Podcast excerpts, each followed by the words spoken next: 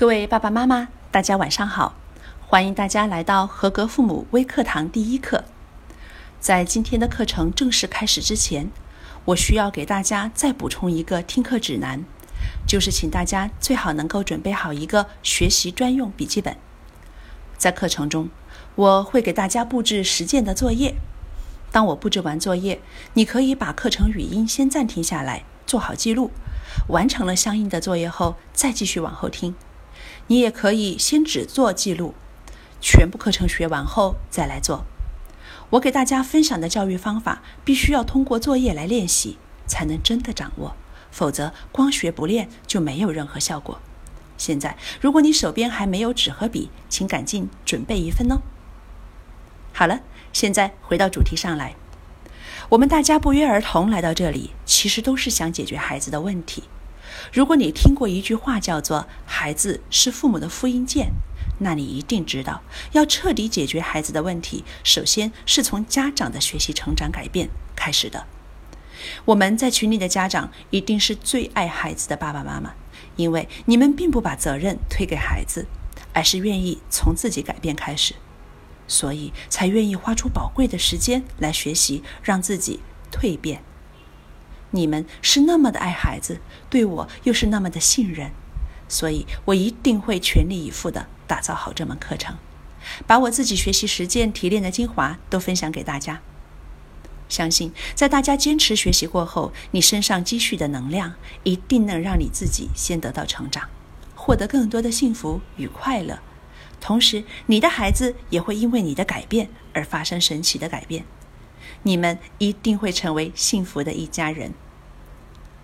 今天我要给大家分享的话题是解决亲子沟通问题的法宝，建立良好的亲子关系。要想让亲子沟通顺畅，最重要的法宝为什么是良好的亲子关系呢？大家都知道，一个活生生的人跟机器人最大的区别就是，机器人它是按事先给它设定好的命令来执行任务的。也就是说，他所有的行为都非常理性，不带有任何感情，所以他就不会情绪化的处理问题了。但是人不一样，人除了能够按照自己的理性思考来解决问题，也就是说能够按照正确的原则方法来解决问题，但同时也是感性的，也就是说人因为有感情，所以会有情绪的变化。当一个人如果有了情绪的时候，比如非常不满、愤怒、失望、抑郁，他即使知道我们告诉他的东西是正确的，他也不会接受这些很理性的东西，从而按照错误的模式去做事。我们几乎可以这样认为：当一个人被情绪控制了大脑的时候，相当于智商为零。这就是我们作为家长经常会看到的现象。比如，如果孩子讨厌某位老师，那么他一般很难学好这位老师的课程。再比如说，如果孩子跟我们吵起来了，你给他说的东西再有用，他也听不进去。这就是情绪控制了人的大脑，让人无法理性思考的结果。所以，如果我们要跟孩子能够真正心平气和的、有效的沟通，并且能解决问题的话，首先必须要跟孩子搞好关系。也就是说，要建立良好的亲子关系。这里所说的建立良好的亲子关系，并不是指溺爱孩子，并不是孩子有任何需求，我们就要马上将就他。关于溺爱的话题，后面我会专门给大家讲。但是，一旦有了良好的亲子关系，孩子就喜爱我们，在我们面前就不容易闹情绪，或者即使有情绪，也能够比较快的平静下来，我们才能够真正的。进入解决问题的阶段。给大家讲一个真实的例子：我还在学校工作的时候，遇到了一个大家都觉得没法挽救的问题孩子。他在课堂上基本上是不听讲的，完全可以无视纪律，自己玩自己的东西，并且时不时就钻到桌子底下。有一次，他偷偷的拿了同学的钱，因为同学发现了他的行为，他把钱还给了别人。事情结束后。我找他谈话，因为在一开学的时候，我就给全班同学讲了我的一个重要原则，就是我们班的每一个同学，我都是同样喜爱的。我不会因为他成绩不好或者做出过什么错误行为就不喜欢他。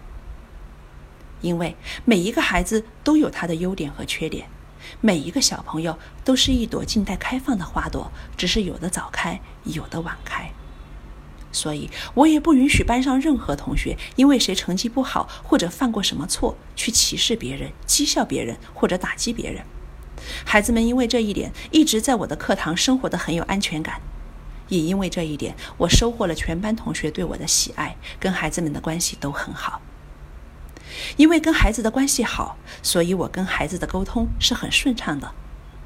首先，我表扬了小男孩把钱还给同学、知错能改的行为。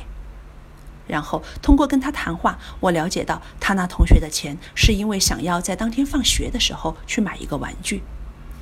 通过沟通，他意识到拿别人的钱去买自己的玩具这个方式是很不对的，同时也理解到通过适当的忍耐与等待。在拿到属于自己的钱以后，再去买自己需要的东西才是正确的。最关键的谈话在最后面，我告诉他我会为他保守这个秘密，除了发现他拿钱的同学知道此事，我不会把这件事告诉任何人。而我也请他答应我，以后再也不会发生这种事。我告诉他，我一直都相信他是一个好孩子，有着他独特的优点，虽然现在可能对学习还不太感兴趣。但是每天都能乐呵呵的生活，不论听过怎样的批评，或者面对学业糟糕的打击，都有着相当强大的心理承受能力，而且从不抱怨任何人。这一点是很多孩子都没有的。我希望他以后长大了，不要因为偷拿别人的东西而被送进监狱，而是能发挥自己的特长，成为一个优秀的人。我注意到我说这些话的时候，他的头埋得很低。而脸上的表情明显是有所感动的。然后奇迹就发生了。以前的考试，他要么就不做，要么就做一点点。后来他通过自己认真的学习，在期末考试居然考了七十多分。当我看到这个分数的时候，我非常的感动。我知道上一次谈话一定是在他的心中刻下了很深的烙印。他能够明白，即使他犯错。老师也仍然爱他，认可他，跟他持续保持良好的关系。所以他的内心因为有了爱的力量的支撑，因为要感恩老师的这份爱，就努力学习起来了。如果老师平时小小的表扬和认可，相当于是滋润孩子成长的雨露，在孩子犯严重错误的时候，还仍然能够接纳、相信并认可孩子。那就是一剂猛烈的爱的强心针。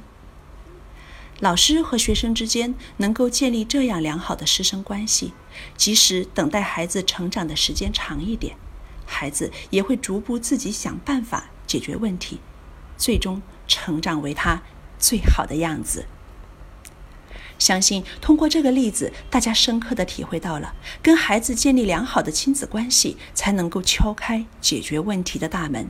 一切才有改变的可能。接下来，我们分析一下造成亲子关系恶劣的主要原因。第一个原因是我们不愿意或者不能够接纳孩子的错误或者缺点。小的错误可能会原谅，如果犯了大的错误的话，就真是要抓狂了。第二个原因就是很少看到孩子的优点，这很明显的体现在。孩子很小的时候，还没读小学之前，我们常能看到孩子的优点；而上了小学呢，就经常觉得孩子怎么毛病越来越多。第三个原因，就是因为我们很少看到孩子的优点，造成我们对孩子的批评太多，而表扬太少。大家可能会问：我明明很想对孩子好啊，为什么无意中就这样对待自己的孩子了呢？最简单直接的原因，就是因为我们在成长的过程中，自己的父母或者周围的人也是这样对自己的，不论是意识还是潜意识层面，我们都深受他们的影响。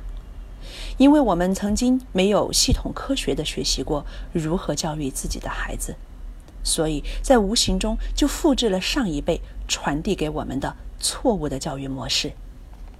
但是，请你千万不要自责，而我开这个课程，也并不是为了要批评爸爸妈妈们曾经做错过的行为，因为曾经的我也不知道如何教育孩子，我也对自己的孩子做错过很多事情。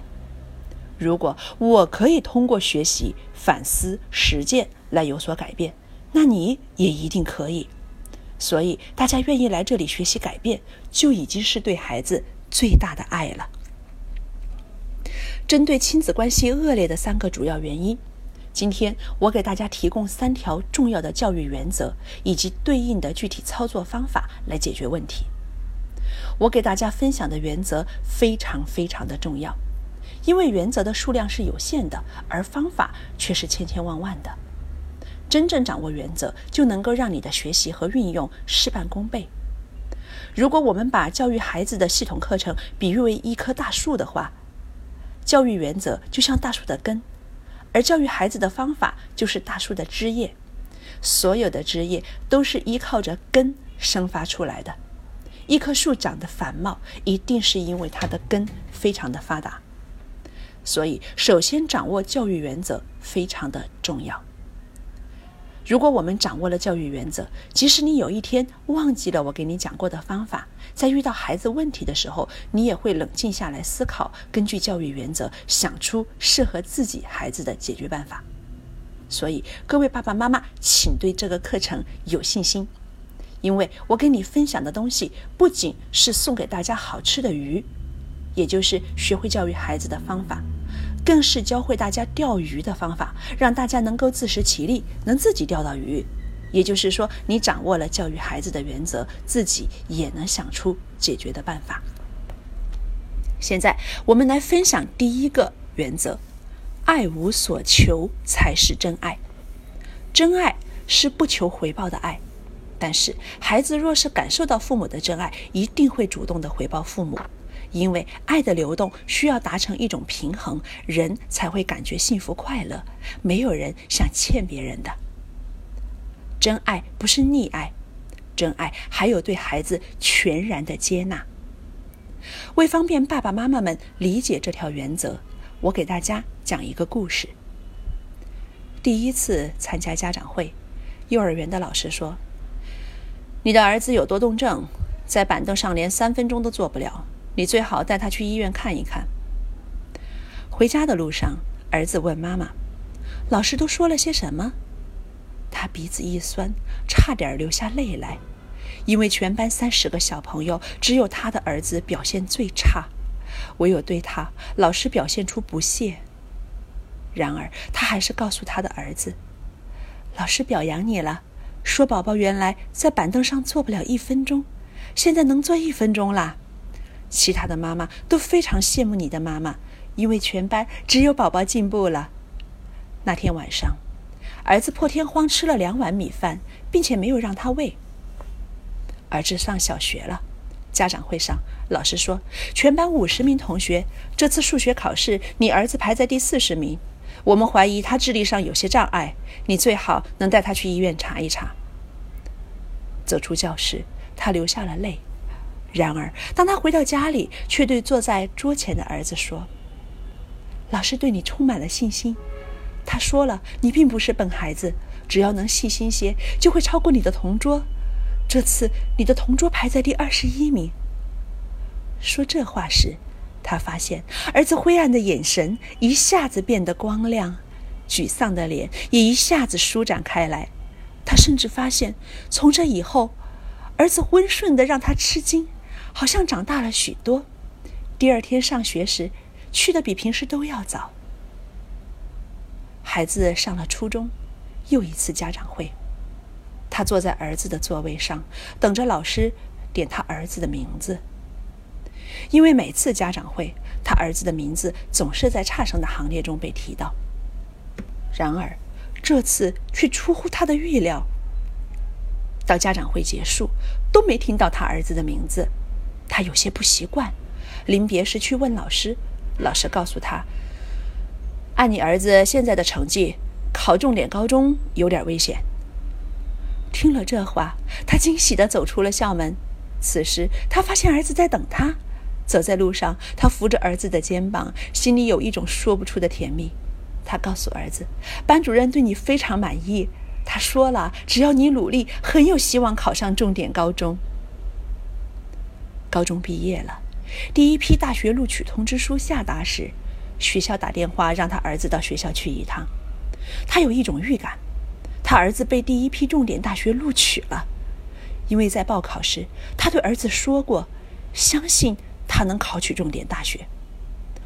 儿子从学校回来，把一封印有“清华大学招生办公室”字样的特快专递交到他的手里。突然，儿子转身跑到自己的房间里大哭起来。儿子边哭边说：“妈妈，我知道我不是个聪明的孩子，可是这个世界上只有你能一直爱我、欣赏我。”听了这话，妈妈悲喜交加。再也按耐不住十几年来凝聚在心中的泪水，任它流下，打在手中的信上。大家看，在这个故事里，妈妈对孩子付出的爱就叫做真爱。真爱就是全然的接纳孩子的优点和缺点。我们会看到整个过程，他都没有溺爱他的孩子。而是在每次老师说他的孩子不行的时候，始终接纳现实，并且去欣赏孩子缺点背后的优点，从最糟糕的情况里找到值得去肯定和欣赏的地方。这一次又一次的鼓励与赞扬，成就了孩子美好的未来。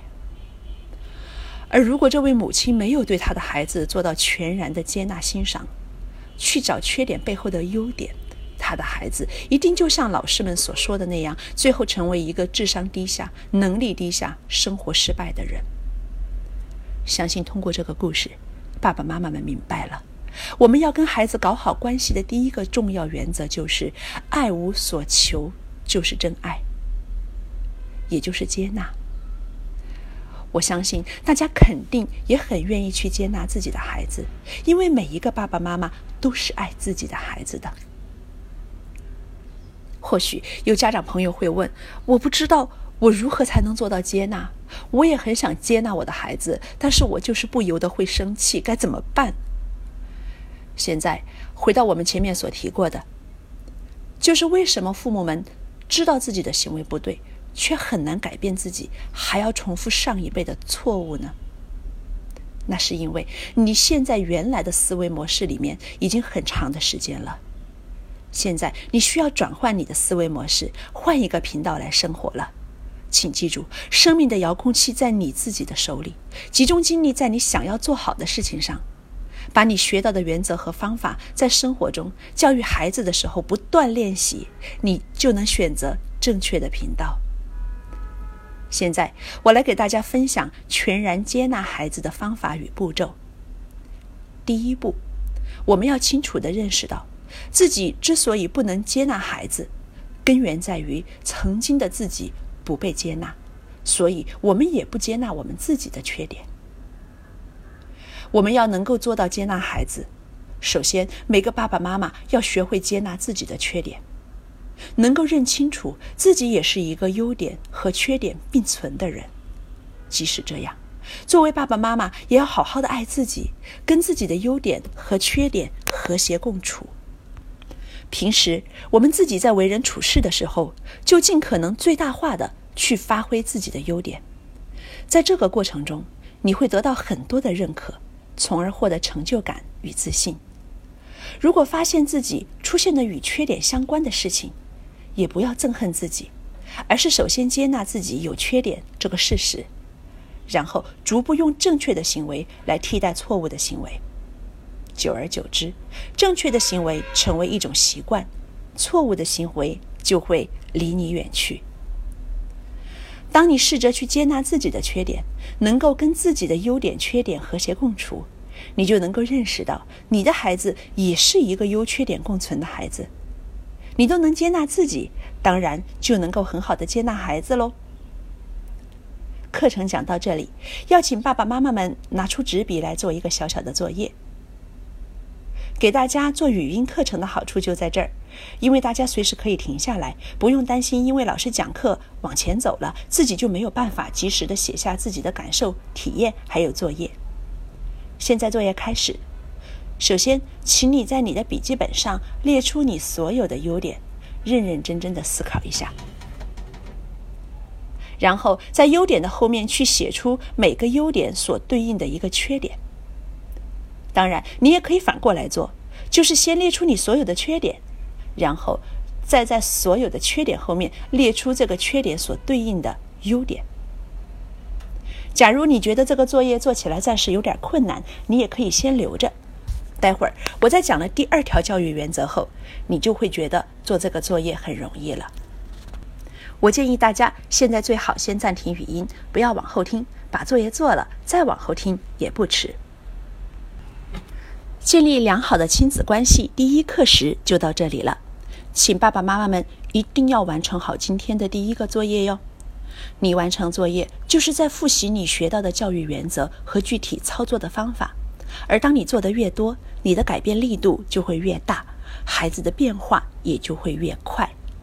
接下来就是我们互动提问的时间，欢迎家长朋友把自己的问题在微信群中提出来交流。对我的课程有什么意见和建议，也欢迎发送到群里。谢谢大家。